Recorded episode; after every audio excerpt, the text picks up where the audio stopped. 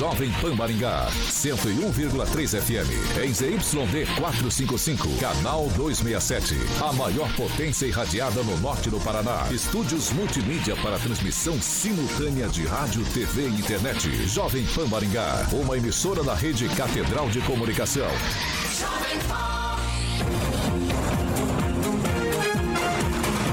RCC News. Oferecimento Peixaria Piraju. Gonçalves Pneus. A rede da informação. Jovem Pan. A rádio que virou TV.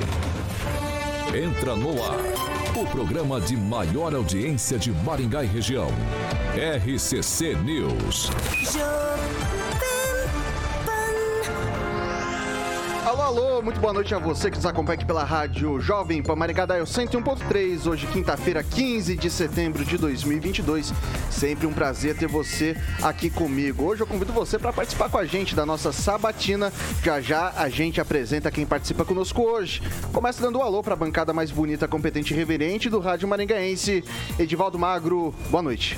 Boa noite, Vitor aí. Boa noite, rapaziada que nos vê e nos ouve. Um abraço lá pros pontos lá de Marialva, da venda do Zezão. Ei, rapaziada, vou aí tomar uma oncinha.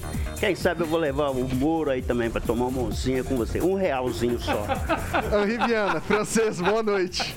Boa noite, eu não posso deixar de registrar aqui o falecimento do Sérgio Murilo Menezes na, na Gibneme é, bacharel em Direito, arquiteto e maringaense da mais pura estirpe aí, despachante aduaneiro. Emerson, tradicional. Emerson Celestino, muito boa noite. Boa noite, Vitor. Boa noite, bancada. Vamos que vamos. Doutora Monique Ojeda, muito boa noite. Boa noite, Vitor. Boa noite, bancada. Boa noite aqui para o nosso convidado e todos os ouvintes. Eduardo Lanza, muito boa noite. Boa noite, Vitor. Boa noite, essa mesa da democracia. Boa noite também a todos os ouvintes e ao nosso convidado de hoje. Diretamente da Grande Jacareí, professor Itamar, muito boa noite. Boa noite, Vitor. Boa noite aos colegas da bancada, boa noite aos nossos ouvintes e um abraço Carioca. E ontem gazeteei porque estava em trânsito, não deu tempo de eu falar com os ouvintes. É isso.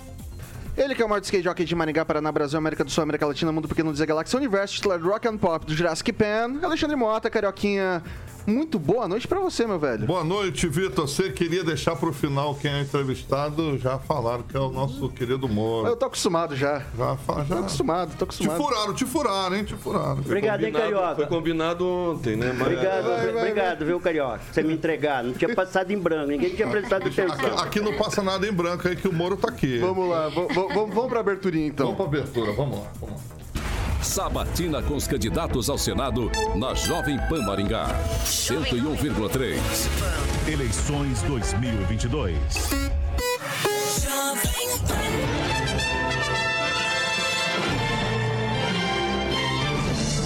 Continuando nossas sabatinas com os candidatos do Paraná ao Senado nas eleições de 2022, preciso sempre lembrar que nossos colunistas têm liberdade para indagarem o que quiserem. As perguntas são com temas livres e o tempo de resposta do candidato determina o número de perguntas que serão feitas durante o tempo total de 45 minutos, que está dividido em dois blocos, o primeiro de 25 e o segundo com 20 minutos. É preciso frisar que durante o nosso break comercial na Jovem Pan Maringá, nossos comentaristas fazem menção dos participantes em nossas plataformas na internet internet e que ao final da sabatina o candidato tem um minuto e meio para as considerações finais. Sabatina com os candidatos ao Senado na Jovem Pan Maringá, 101,3. Eleições 2022. Jovem Pan.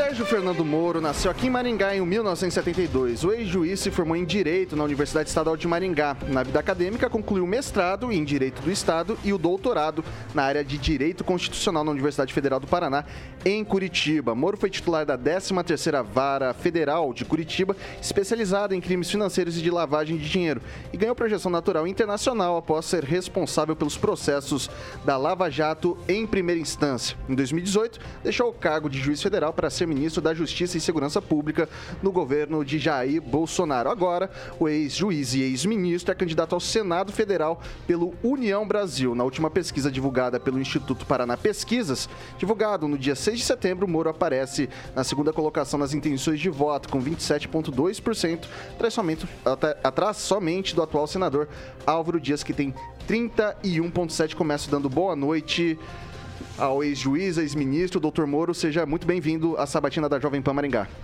Ah, boa tarde, Vitor. Muito obrigado aqui. Ou boa noite, né? Que a gente está naquela transição. Mas um grande prazer. Quero cumprimentar todos aqui da bancada da pessoa do Vitor. E quero mandar um cumprimento especial aqui ao pessoal de Maringá, pessoal do norte do Paraná, que como eu, né, eu sou pé vermelho também. Para mim é sempre uma grande satisfação estar aqui presente em Maringá. Eu tenho vindo vim algumas vezes aqui na Jovem Pan e é um prazer estar de volta.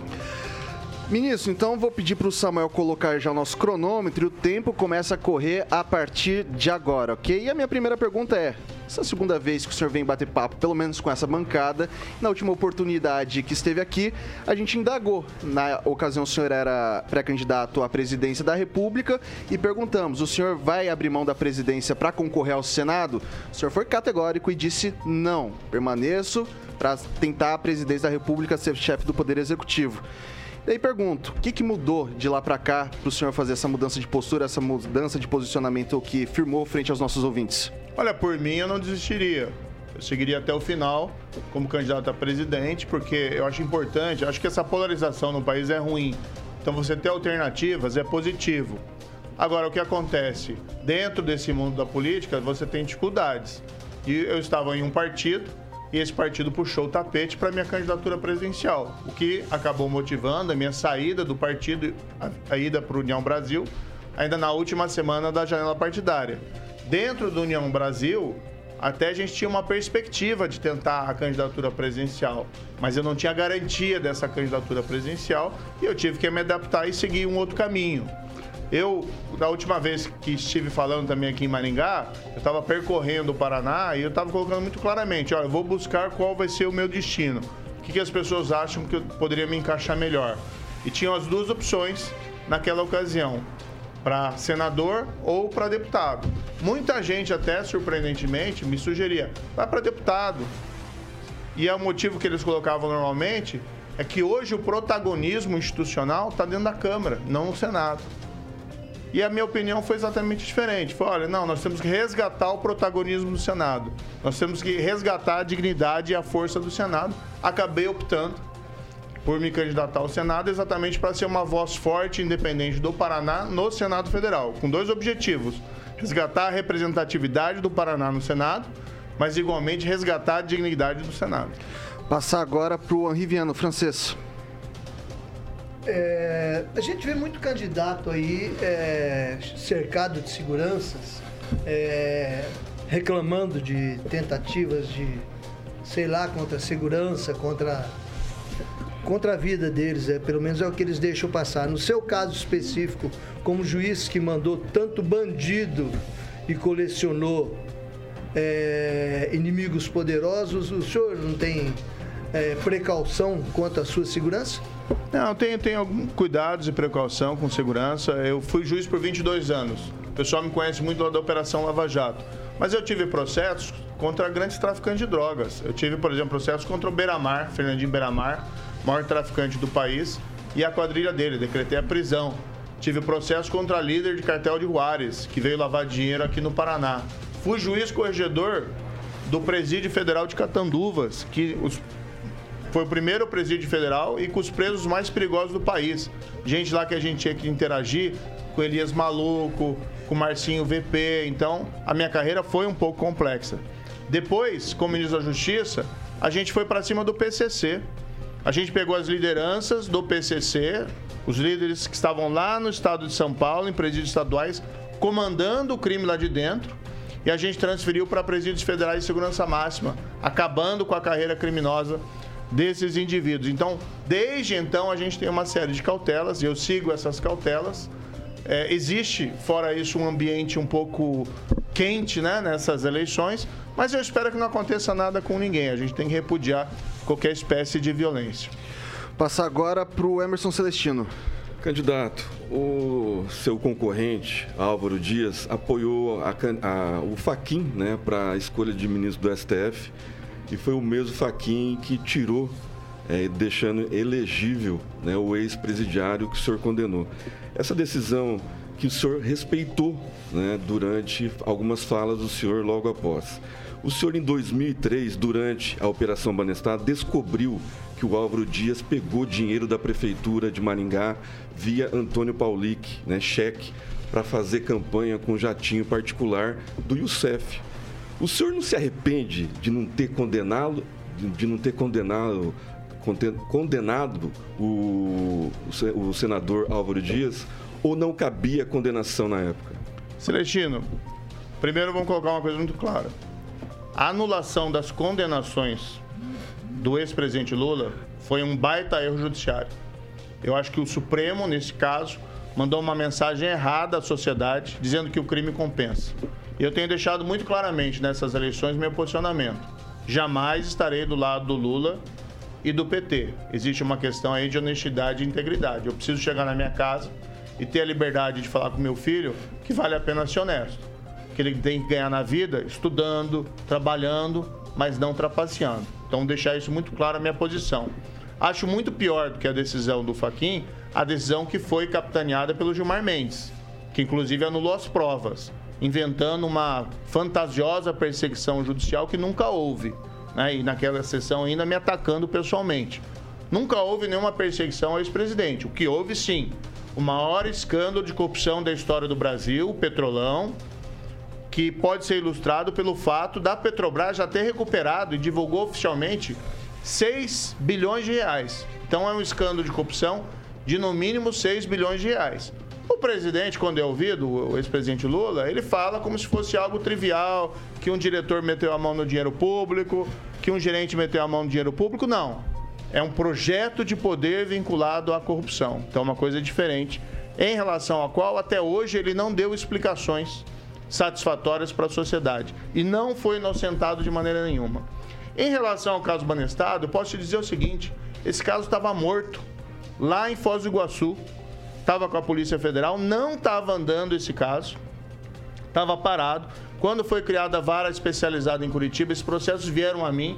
Nós fizemos das tripas coração para fazer desse caso alguma coisa. Decretamos várias prisões, investigações correram, mas foi uma época que a justiça era extremamente leniente com o crime de colarinho branco. Então, pouca gente, apesar dos esforços que tivemos, realmente respondeu a crimes.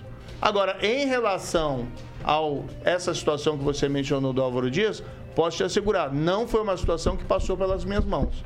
Talvez se tenha levantado depois, esse caso específico nunca passou pelas minhas mãos. E eu posso te assegurar o seguinte: na minha carreira de 22 anos como juiz, sempre foi rigoroso contra o crime, seja de corrupção, de colarinho branco, decretei a prisão do Lula, decretei a prisão do Eduardo Cunha, decretei a prisão do Fernandinho Beiramar, eu jamais varri sujeira para debaixo do tapete.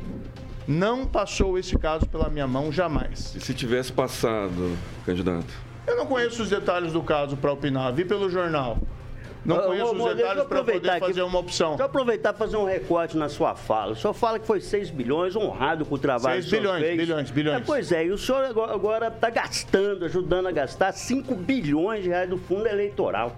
Dinheiro pago por imposto. É coisa equivalente, a mesma coisa. Você acha justo gastar tanta grana assim? E o senhor enche a boca para falar que resgatou 6 bilhões de reais? E os candidatos em campanhas milionárias estão gastando 5 bilhões de reais do dinheiro do trabalhador que é pago imposto.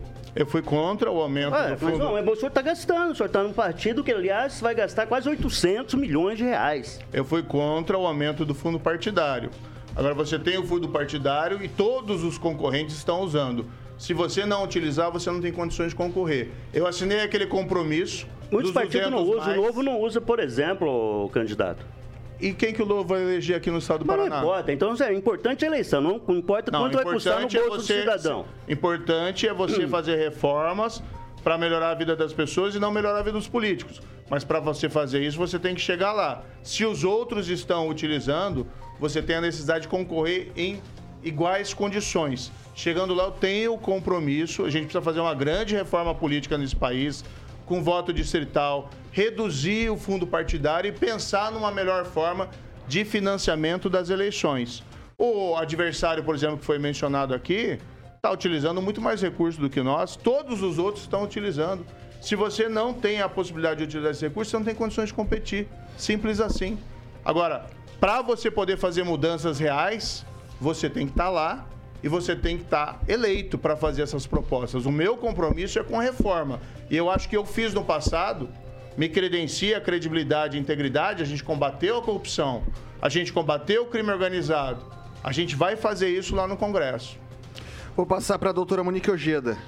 É, candidato, ah, você falou que a sua proposta é reforma, né? Eu queria perguntar para você sobre a reforma da Previdência que aconteceu e, sobretudo, sobre a aposentadoria especial, que estabeleceu aí um limite etário que não tinha antes. Então, antes, a pessoa, dependendo do agente nocivo, ela se aposentava com 15, 20, 25 anos de, de contribuição. Agora, a pessoa precisa ter aí no mínimo 60 anos. Então, eu queria saber o que, que você acha sobre essa reforma da Previdência, é, que, na, ao meu ver, prejudica várias pessoas, né, é de interesse de todo mundo, e se você tem alguma proposta em relação a isso. Olha, em todo, todo mundo houve reformas da Previdência, tendo em vista principalmente o envelhecimento etário da população, o que levou uma carga ao sistema de Previdência e fez com que muitos tivessem que aumentar ali o limite de idade. Foi mais ou menos nessa linha a reforma da Previdência durante esse governo. Agora, o que, que a gente tem que atacar dentro de uma reforma da Previdência? A gente tem que buscar um sistema mais equitativo.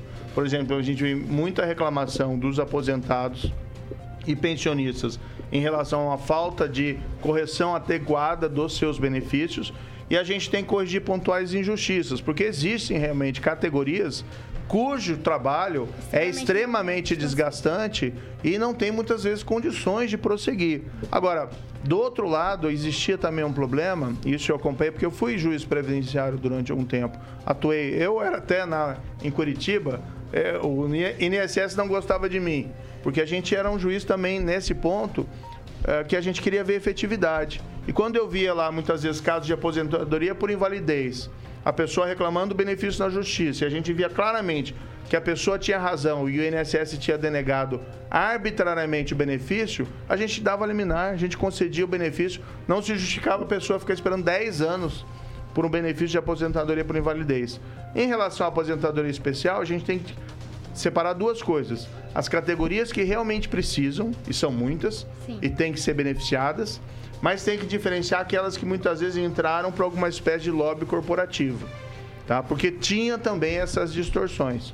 Agora, o limite etário para aposentadoria especial para determinadas categorias é algo que não faz muito sentido. Vou passar agora para o Eduardo Lanza. É, candidato, sabemos que hoje no Brasil há uma grande polarização entre os três poderes, principalmente o executivo, o judiciário e o legislativo também. Seja ele com o Senado, seja ele com a Câmara dos Deputados, seja também até do poder executivo com o poder executivo dos estados e dos municípios também. É, o senhor como candidato e agora como agente político, como o senhor vê essa polarização e o que o senhor tem de diferente a apresentar dos outros candidatos em relação no combate a essa polarização que, ao meu ver, faz tão mal ao Brasil? Eduardo, vou te colocar uma situação aqui. Uma das ideias de resgatar o Senado, o Senado tem um papel fiscalizador. Eu cresci e vi muito aqueles filmes que falava de Roma Antiga. Você tinha o um imperador, às vezes era um imperador até meio maluco. Mas você tinha um Senado que estabelecia um contraponto. E aí você tinha aqueles nomes históricos, ah, Marco Túlio Cícero, Catão, que tinham um papel significativo ali na República e depois do Império Romano. Tudo bem, muito, muita ficção ali. Mas o que a gente precisa fazer o que a gente tem visto? Um Senado apagado nos últimos tempos. E, em particular, a gente também não tem ouvido falar, com todo respeito, dos nossos senadores paranaenses. Quando nós ouvimos de senadores, são de outros estados. Nós ouvimos lá, por exemplo, que não é exemplo para ninguém, Renan Calheiros. Claro que não pode ir para o Senado para virar um Renan Calheiros. É um exemplo negativo. Mas ele tem um destaque. Outro senador, que já é um exemplo mais positivo, Eduardo Girão, lá do Ceará. Mas cadê o Senado e cadê os senadores do Paraná? Então a ideia de se candidatar é para resgatar não só o papel protagonista no Senado, mas esse papel de fiscalização.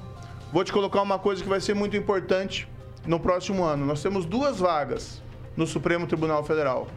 Presidente indica e o Senado aprova ou rejeita o nome. Sabe quantos nomes foram rejeitados em toda a história republicana? Nenhum. Um nome. Floriano Peixoto indicou, porque vivia as turras com o Supremo, um médico chamado Barata Ribeiro, e foi demais, o Senado rejeitou. Ora, o Senado tem que ter independência. Eu não sei quem vai ser o presidente ano que vem. Pode ser Lula, pode ser Bolsonaro, pode ser eventualmente uma surpresa. O fato é que o Senado não cumpre o seu papel se for subserviente ao presidente da República. Claro, tem que ter uma postura construtiva e colaborativa.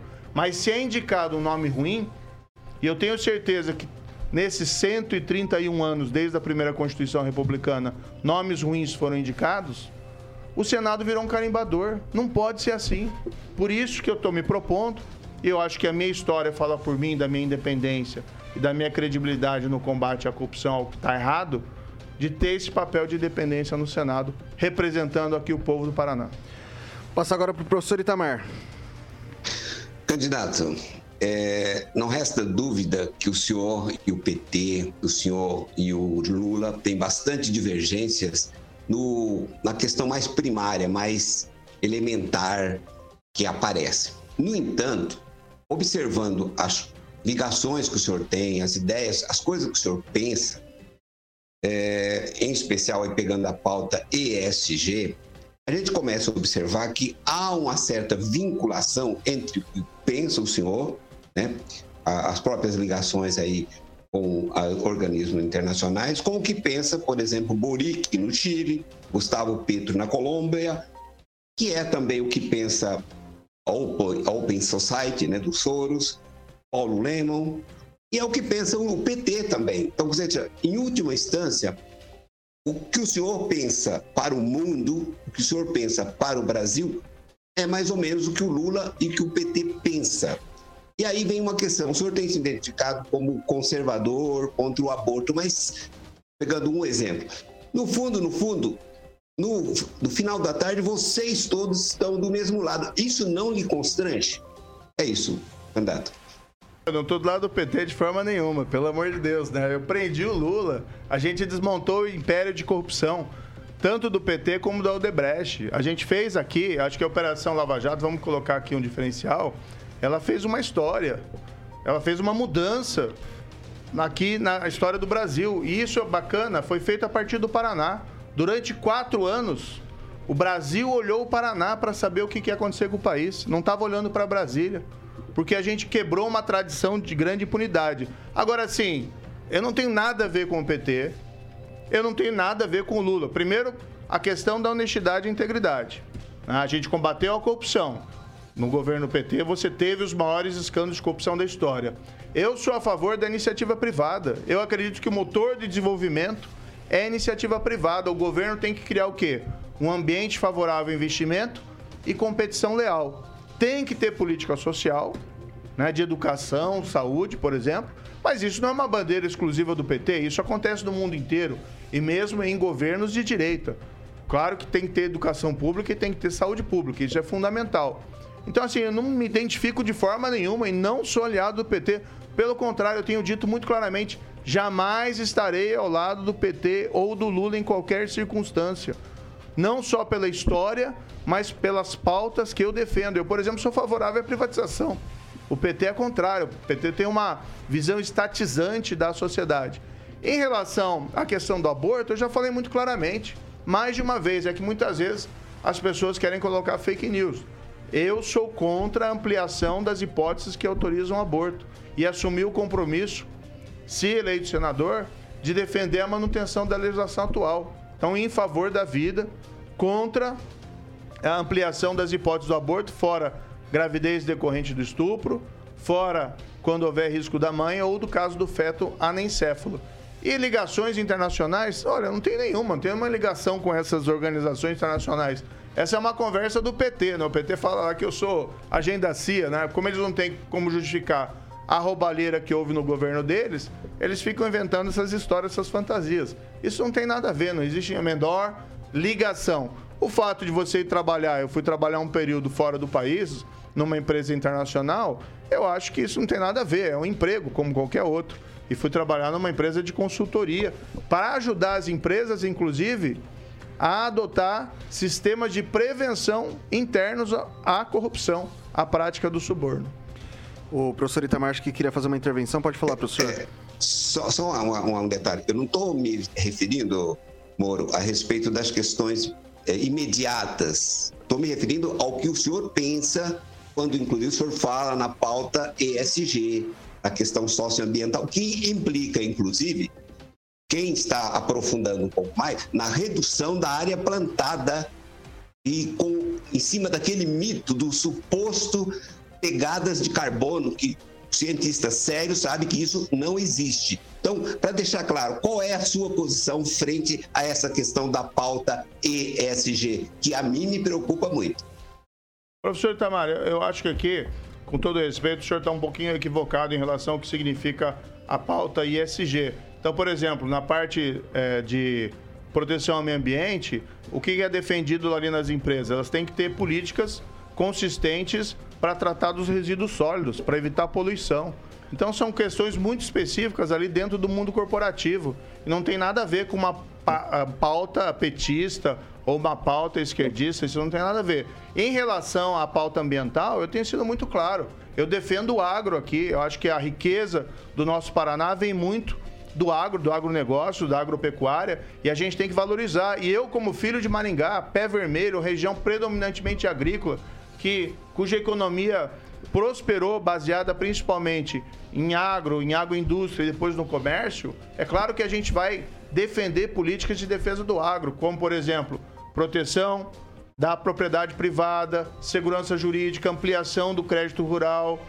Temos que ampliar o seguro rural porque a gente viu esse ano uma estiagem que acabou afetando a safra e os prejuízos não foram cobertos totalmente aí pelo seguro rural existente. Agora, isso não é incompatível com a conservação ambiental, né? com a preservação de florestas, com a preservação da mata ciliar. Eu acho que isso não tem nada a ver. O que existe muitas vezes é uma polarização que acaba contaminando esse debate. Mas quando a gente coloca, para utilizar uma expressão, bola no chão e discute em detalhes isso, são perfeitamente aí conciliáveis. Então não creio que a pauta SG possa ser confundida com nada relacionado aí a esquerdismo, esquerda ou eventualmente alguma pauta petista. Pelo contrário. E vou te dizer o seguinte, né? eu acho que a eleição presidencial está aberta.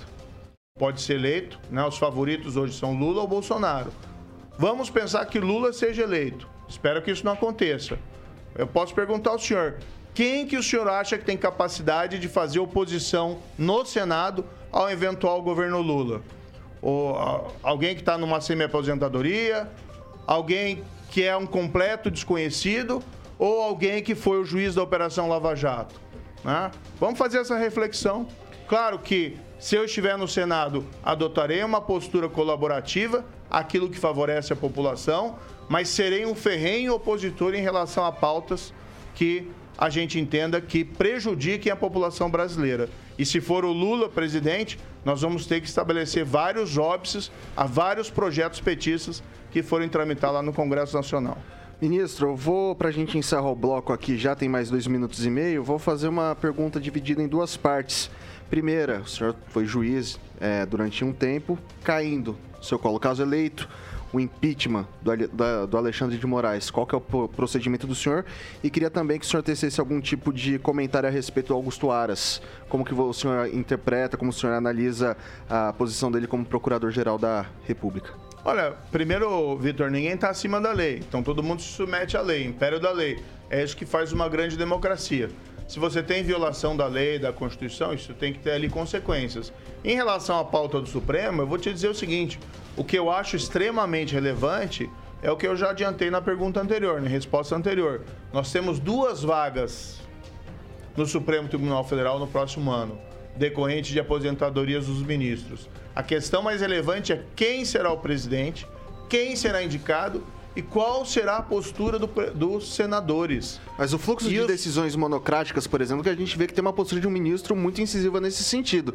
É, não causa algum tipo de reflexão? a- a- se tramita, inclusive, agora PECs em relação Sim. a essa questão das decisões monocráticas. E assim, há, há um incômodo de uma parcela considerável da população. E assim, de uma maneira objetiva. Como o senhor avalia a postura do, por exemplo, do ministro Alexandre de Moraes? Não, de uma maneira objetiva. A questão mais imediata e relevante, as pessoas podem chegar aqui e falar o que quiserem. A questão mais imediata em relação ao Supremo, que vai ter que ser enfrentado no próximo ano, são as duas indicações que vão surgir. E aí sim que o Senado pode exercer um papel relevante, porque em 131 anos foi um carimbador, não fez nada. E gente que muitas vezes se diz aí independente, foi igualmente um carimbador. Agora, para além disso, a gente tem que discutir uma reforma do Supremo Tribunal Federal eu sempre defendi, primeiro, fim do foro privilegiado. O que, isso tem a ver com o Supremo?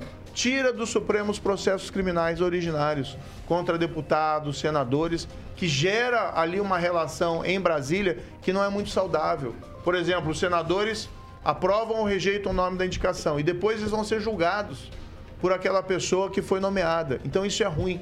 Nós temos que transformar, buscar transformar o Supremo numa corte constitucional. Isso significa também a gente reduzir o papel, a relevância das decisões monocráticas. Eu acho que você tem absoluta razão nesse ponto. Tá?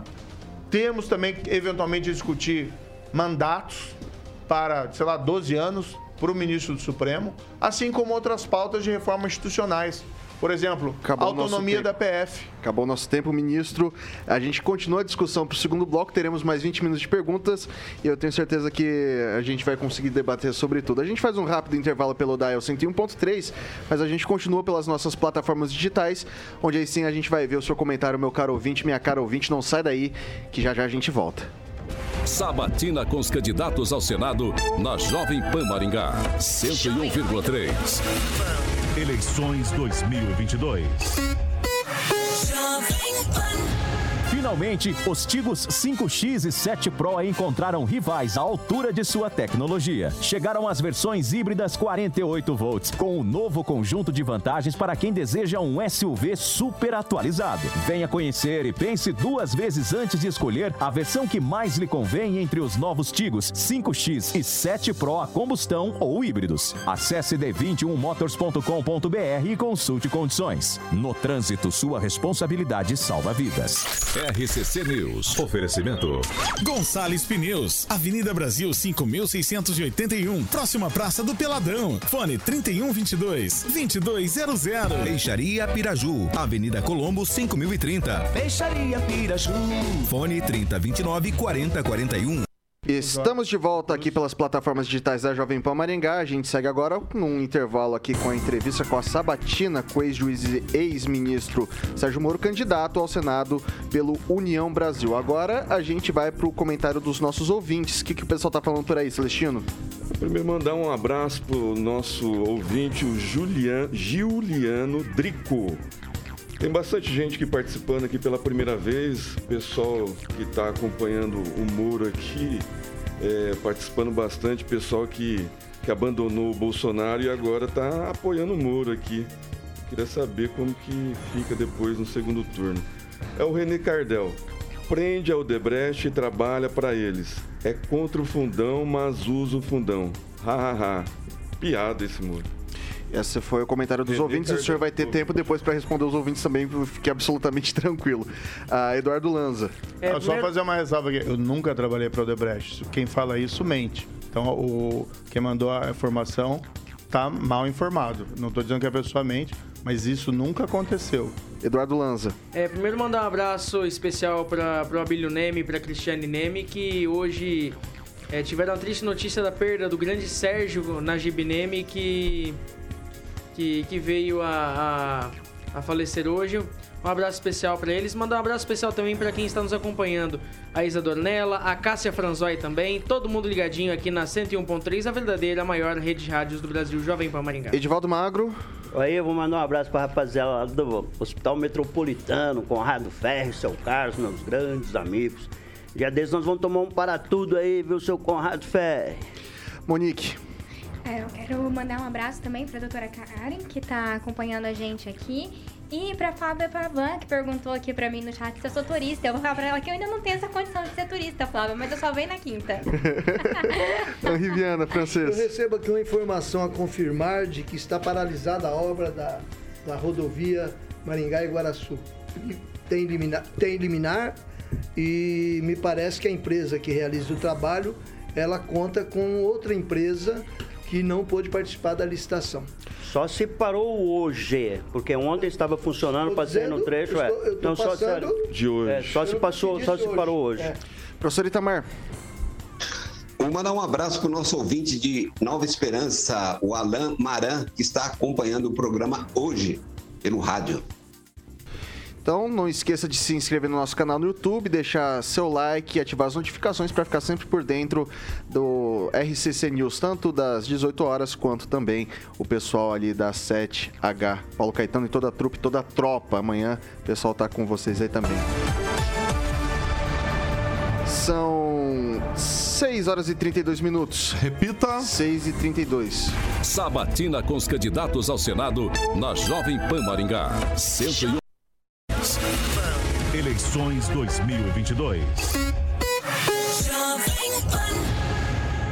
Bom, agora a gente vai para o segundo bloco de entrevista aqui com o Sérgio Moro, do Podemos, candidato ao Senado.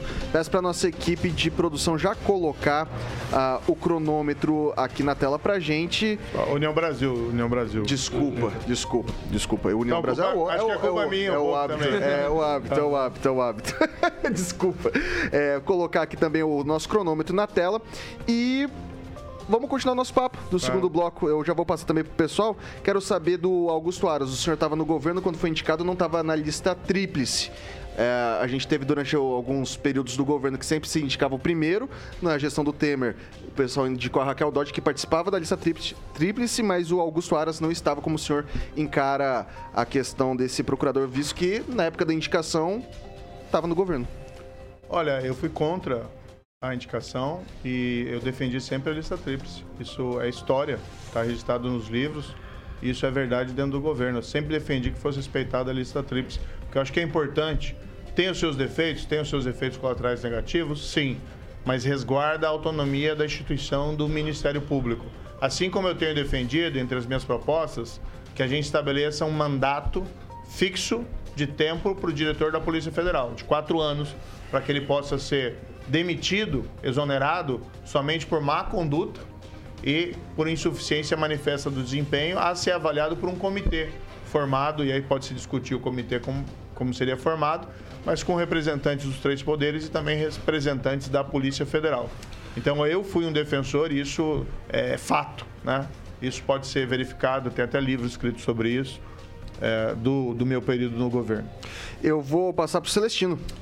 O senhor, mais do que ninguém, sabe quem são os bolsonaristas, né? O senhor saiu atirando, né, durante a saída do ministério do, do- do governo Bolsonaro e continuaram apoiando o presidente. Dia 12, né, o senhor esteve em Curitiba no evento com o governador Ratinho Júnior, dia 12 agora, e vários prefeitos e, e a- e os partidos de apoio ao presidente Bolsonaro e ao governo Ratinho Júnior. E o, o candidato escolhido pelo governador Ratinho Júnior e pelo presidente, o Paulo Martins, tuitou, abre aspas, ele tenta estar ao lado do governador para, para aparecer apoiado por ele. Celestino. É um usurpador? O senhor foi convidado ou não para esse evento? Bem, primeiro é um jantar por adesão. União Brasil faz parte da coligação do governo, é o maior partido do país e deu, aliás, o maior tempo de TV para o governador. E nós temos defendido a reeleição do Ratinho Júnior. Em particular, o Requião é inaceitável, o PT é inaceitável. E eu coloquei muito claramente lá, Celestino, o ponto fundamental nós temos todos um adversário em comum, que é o Lula, que é o Requião, que é o PT, que ninguém quer de volta, nem no governo do Estado e nem no governo federal. E eu fui lá prestigiar o lançamento do Ratinho Júnior e o meu discurso foi esse até. Eu tanto que eu poderia ficar lá falando 15 minutos, né, como outros fizeram, sobre a minha candidatura ao Senado, mas ao contrário, eu fui lá pe- apenas prestar as minhas homenagens e O, o destacar esse ponto também estava e não usou a palavra. né? O senhor sabe mais que todo mundo na bancada aqui, eu acho que quase Não, ninguém falou, sabe quem são os bolsonaristas. Né? O senhor saiu atirando durante o governo Bolsonaro, fez até ilações a respeito da Polícia Federal. E mesmo assim, o pessoal, os bolsonaristas, continuaram apoiando o presidente Bolsonaro. Esses bolsonaristas apoiam o Paulo Martins. A esquerda odeia o senhor. Os bolsonaristas acham o senhor um traidor. Quem é o eleitor do senhor? O eleitor é o paranaense, a gente está liderando as pesquisas. Ontem saiu uma pesquisa da Atlas que me coloca na liderança, frente ao segundo colocado. E o que a gente tem visto por aí, a gente teve hoje lá, por exemplo, prestigiando o aniversário da cidade de Ponta Grossa, só se pegar as filmagens na rua para verificar o apreço da população paranaense em relação ao trabalho que a gente fez. Eu acho que, no fundo, tem um reconhecimento né, muito significativo de que, primeiro, a Operação Lava Jato nasceu no Paraná. Muita gente me diz, não teria sido possível se não tivesse começado no Paraná. Eu acho que foi aquele ambiente cultural paranaense que propiciou que ela nascesse aqui, crescesse, até que ela ganhasse adesão da sociedade brasileira como um todo e se tornasse, naqueles quatro anos, irrefreável. E a gente quebrou a impunidade, quebrou o império de corrupção do PT e da Odebrecht. Dois, existe também um reconhecimento, né, com todo respeito aos nossos adversários, de que no Senado a gente precisa ter uma voz forte e independente. E o Senado, infelizmente, está apagado. E não pode aí essa lacuna ser preenchida por quem caminha para uma semi-aposentadoria ou para quem é um completo desconhecido. Com dois mandatos de ah, ah, deputado federal, é um ilustre desconhecido. Eu vou passar. Acho que você pode sair na rua, Celestino, e perguntar por aí se conhece Sérgio Moro ou se conhece essa outra pessoa. Foi e você vai ouvir a resposta. Eu vou, eu, eu vou, eu você vou... vai ouvir a resposta, vai, não vai ser a que você gostaria de ouvir. Eu, eu vou passar agora para o Edivaldo Magro fazer é, a pergunta. Eu só vou perguntar, o senhor é feliz, seu Moro? Só isso. Na verdade, eu fui atropelado desde o primeiro bloco aqui. Enfim, deixa aqui, eu deixo aqui o meu protesto. Confirma-se uma suspeita nesse momento aqui, desse modesto jornalista. Então, vai uma pergunta assim, só para o senhor sentir acomodado na resposta, porque eu ia fazer um monte de arrazoado, porque é muito fácil entrevistá-lo. Mas, enfim, só isso mesmo. Não, o senhor é? Não, não, vou fazer, fazer pergunta. pergunta. Eu lamento, mas é, fomos atropelados o tempo todo, então eu deixo aqui uma pergunta só para fazer minha posição aqui, mas não vou fazer nenhuma pergunta constrangedora ao senhor, algum até comentário, constrangedor no sentido que toda pergunta de um jornalista é pertinente, o que não é a resposta. Mas só fica assim. Então eu deixo aqui um protesto no ar, que seja bem registrada a minha posição para que depois não me cobrem que eu não sou honesto comigo mesmo, Vitor.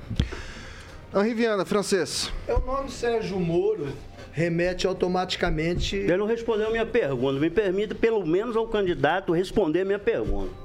Eu fiz uma é pergunta. Não, não vi qual foi a pergunta. Eu fiz ele é feliz. Sim, sim, sim. Ah, eu perguntei a ele. Pergunta, é uma pergunta difícil ah, de desculpa, responder, né? Desculpa. Edivaldo, primeiro agradeço né, a sua a pergunta. Acho que é uma pergunta muito apropriada, até, na verdade, porque a gente precisa falar também de quem a gente é, né? Do que a gente. Do que, mais do que a gente fez, na carreira pública, eu acho de quem a gente é. Eu posso dizer, eu nasci em Maringá, sou filho de pais de Ponta Grossa, meus pais eram professores, cresci cercado de livros, mas tive uma infância, adolescência normal aqui na região. A gente ia pescar no Rio Ivaí, eventualmente ia pescar no Rio Pirapó, visitava Lagoaíra, Sete Quedas, enquanto elas existiam. Visitava o sítio do meu avô lá em Ponta Grossa. Me formei aqui na UEM, em Maringá. Né? Fiz grandes amigos que eu mantenho até hoje, seja amigos de infância ou seja amigos da faculdade. Sou casado há 23 anos com a Rosângela, né? minha esposa, com a qual eu tenho dois filhos. Amo a minha família, mais do que tudo.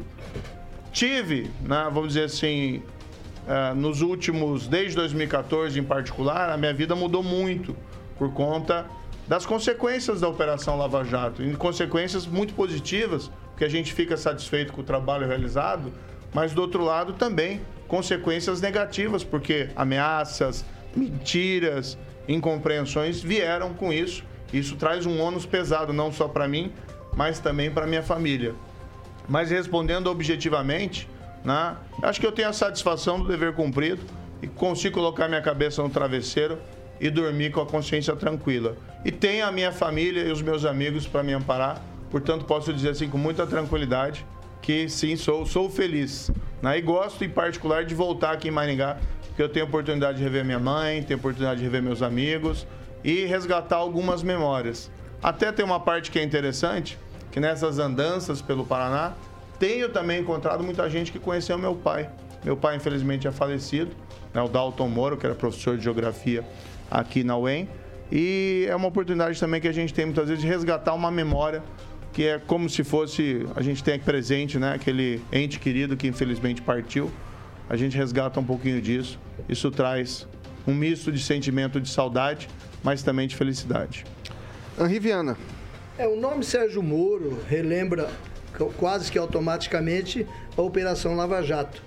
E o pessoal da política não gosta muito do juiz Sérgio Moro, justamente pelo número de empreiteiros políticos e doleiros que ele derrubou.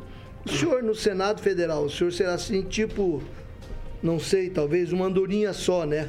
Não sei se fará verão, né, no caso. Mas com relação às consequências da Lava Jato, que vem sofrendo um desmanche progressivo, contínuo, espalhando impunidade, será que o senhor poderá é, cessar é, essa onda que existe aí, ou pelo menos diminuí-la, ou garantir que as consequências serão sentidas pelos principais responsáveis de, por meter a mão no dinheiro público? Francês, eu, o que eu garanto é o seguinte: indo ao Senado seria uma voz forte e independente. A gente é nacionalmente reconhecido, não quero aqui só arrogante, mas o que a gente fala reverbera. Ah, o que a gente tem visto, inclusive, a cobertura aqui da imprensa em cima das eleições do Paraná aumentou muito, nacional, por conta da minha vinda, da minha participação aqui no pleito eleitoral. Então, assim, a gente tem que utilizar essa exposição, esse poder para coisas do bem.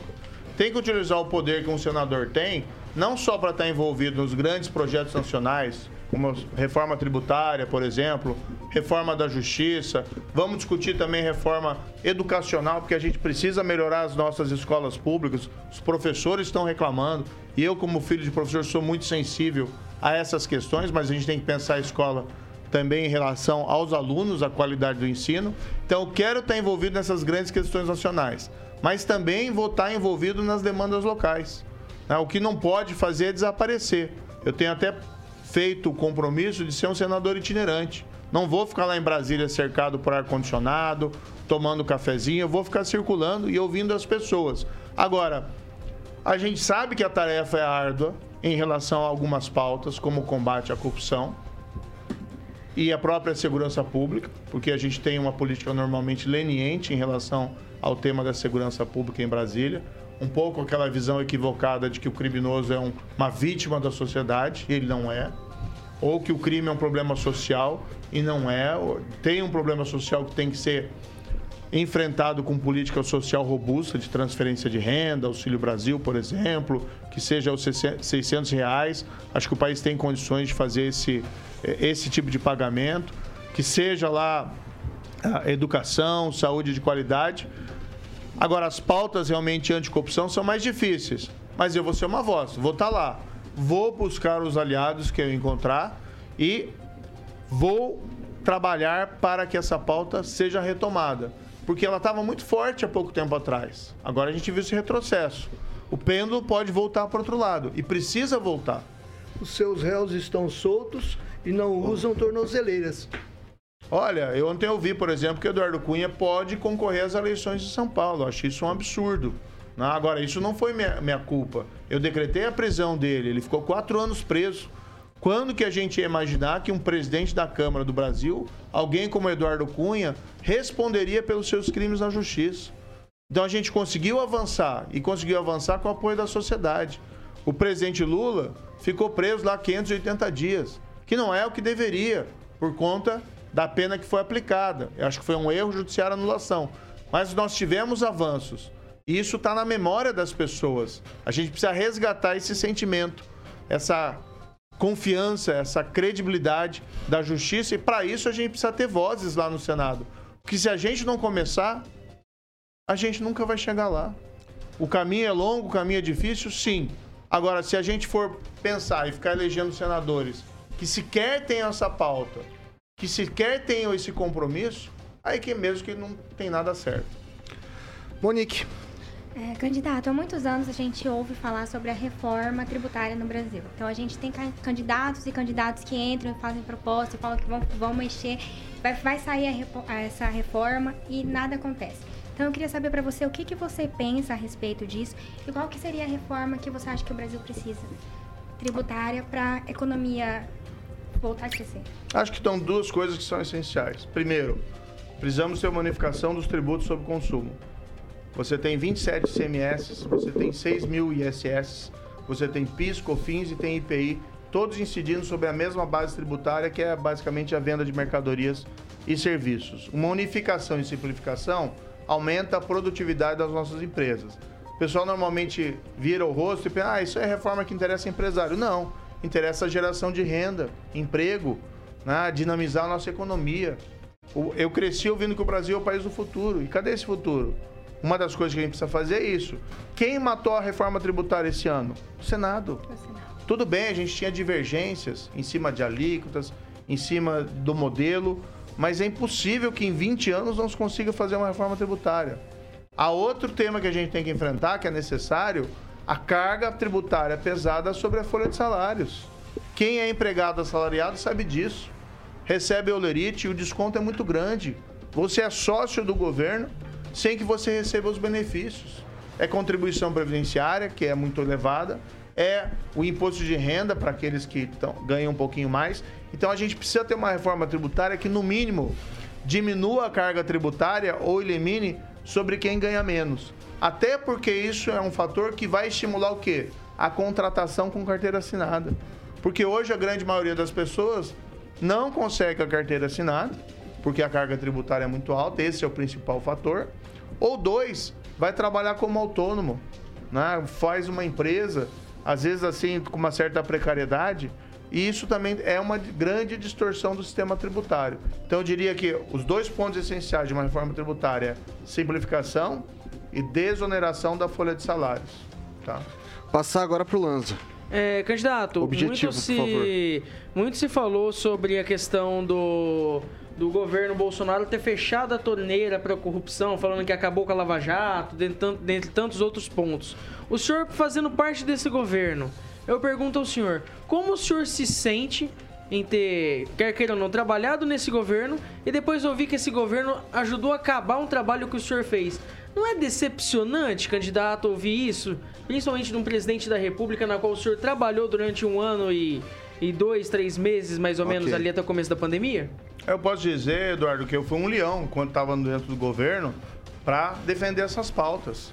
Então eu, eu, defendi que o Supremo não revesse a condenação, a execução da condenação em segunda instância.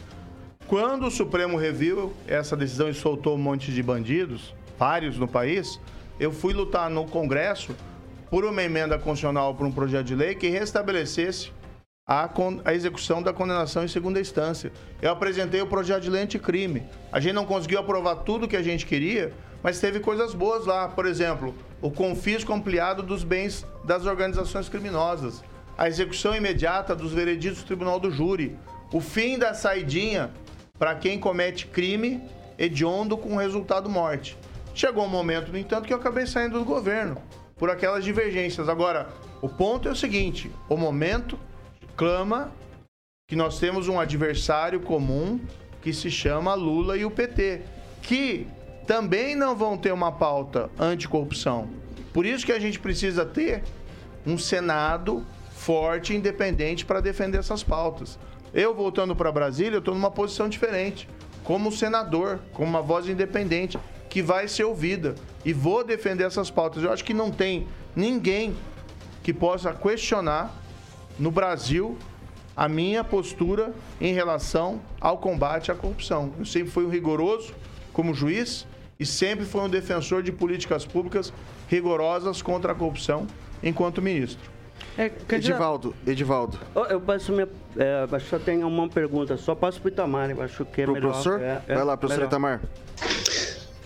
É, candidato, sempre que a gente questiona os senadores, eles evitam falar a respeito do STF e aí nós acabamos concluindo que eles têm medo de ter problema depois com o STF. Aqui, por duas oportunidades, o senhor fugiu de dar a sua é, posição direta sobre os desmandos praticados pelo Alexandre de Moraes. O senhor também está com medo do Alexandre de Moraes e do STF? Ou o senhor tem um posicionamento diferente e diria agora se o senhor concorda ou não com as prisões, com as arbitrariedades cometidas pelo Alexandre de Moraes. Professor Itamar, Eu tive uma carreira de juiz de 22 anos e acho que ela nunca foi marcada pela covardia.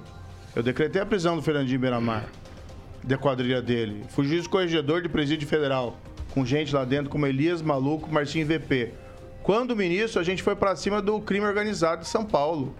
Aqueles lideranças do PCC que estavam intocadas desde 2006 daqueles atos terroristas, nós os transferimos para presídios federais de segurança máxima.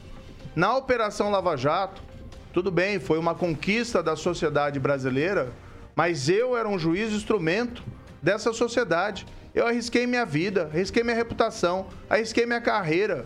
Minha família sofreu com isso. Produziram vídeos, documentários, tá? Simulando sequestro da minha filha para soltar o Lula. Então, covardia não é uma palavra que combina comigo. Agora, o que eu respondi aqui, falei muito claramente: ninguém está acima da lei. E se existem atos que violam a lei, isso tem que ter consequências. Agora, a postura que a gente tem que ser realista. Pro ano que vem, o que, que nós temos? Duas vagas no Supremo Tribunal Federal, que o Senado tem que ter uma atuação independente. O Senado, infelizmente, sofre. Tem gente boa lá, mas Ministro. infelizmente é um poder hoje que está apagado. Infelizmente, nosso tempo acabou do segundo bloco da entrevista. O senhor agora, pedir para colocar o cronômetro, tem um minuto e meio para as considerações finais dessa sabatina. Bem, muito obrigado. Então, quero agradecer mais uma vez esse espaço. Sempre um prazer estar aqui em Maringá. Sou pé vermelho, como vocês, aqui da região. E a minha proposta é muito clara. Política tem que ser para melhorar a vida das pessoas e não melhorar a vida dos políticos.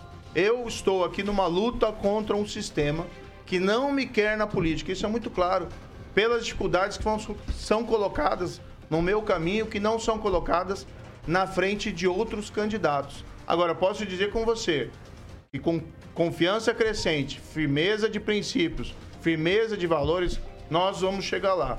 E chegando lá, eu vou ser uma voz forte, independente, representando não só o estado do Paraná, mas toda a população paranaense. Chegarei lá não devendo nada a ninguém, senão ao eleitor paranaense. E a partir da eleição vou representar os interesses da população paranaense, sem medo e sem receio de colocar o dedo na ferida e apontar o que está errado. E assumindo também uma postura construtiva e colaborativa nas pautas que são importantes para a população.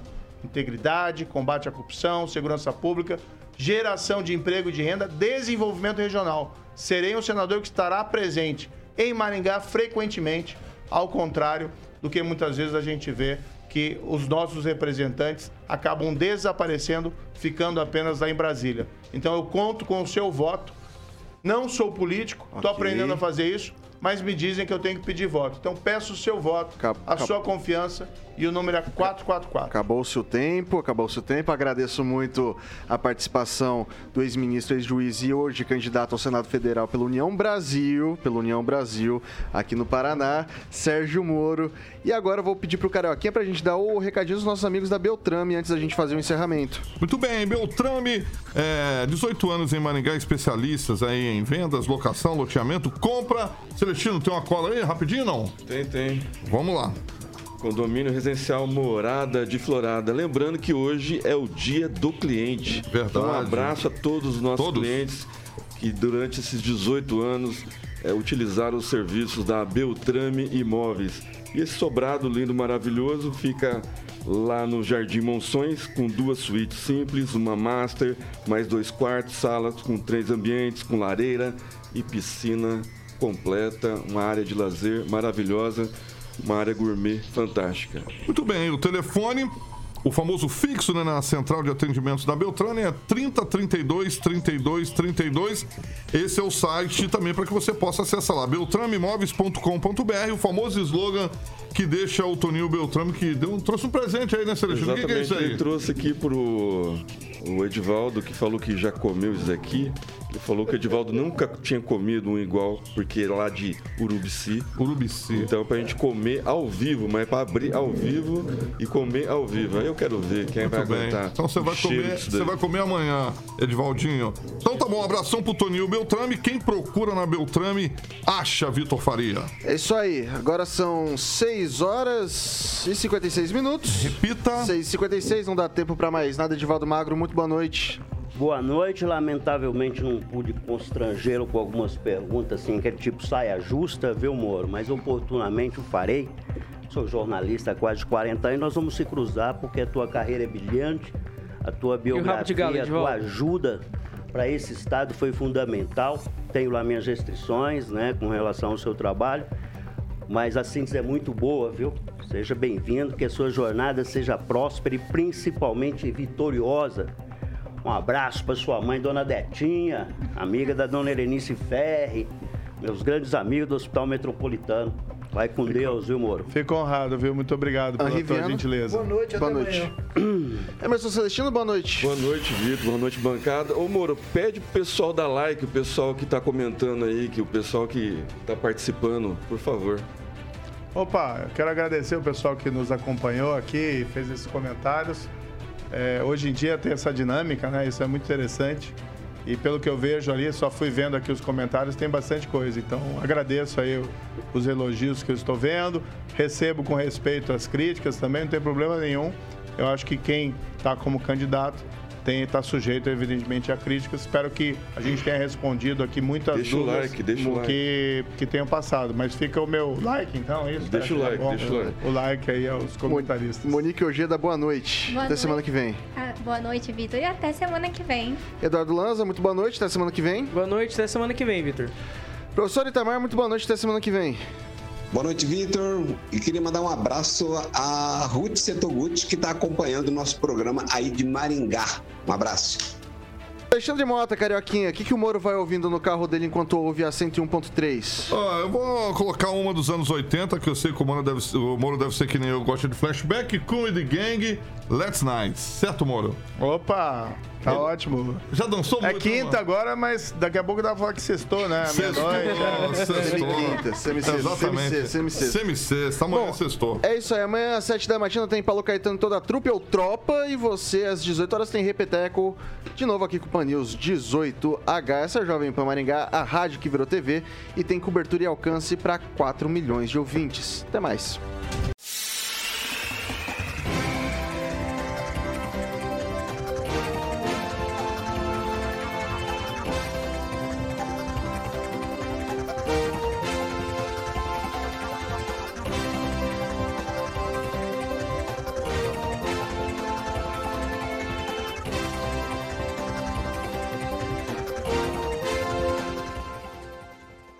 Opinião de nossos comentaristas não reflete necessariamente a opinião da Rede Catedral de Comunicação.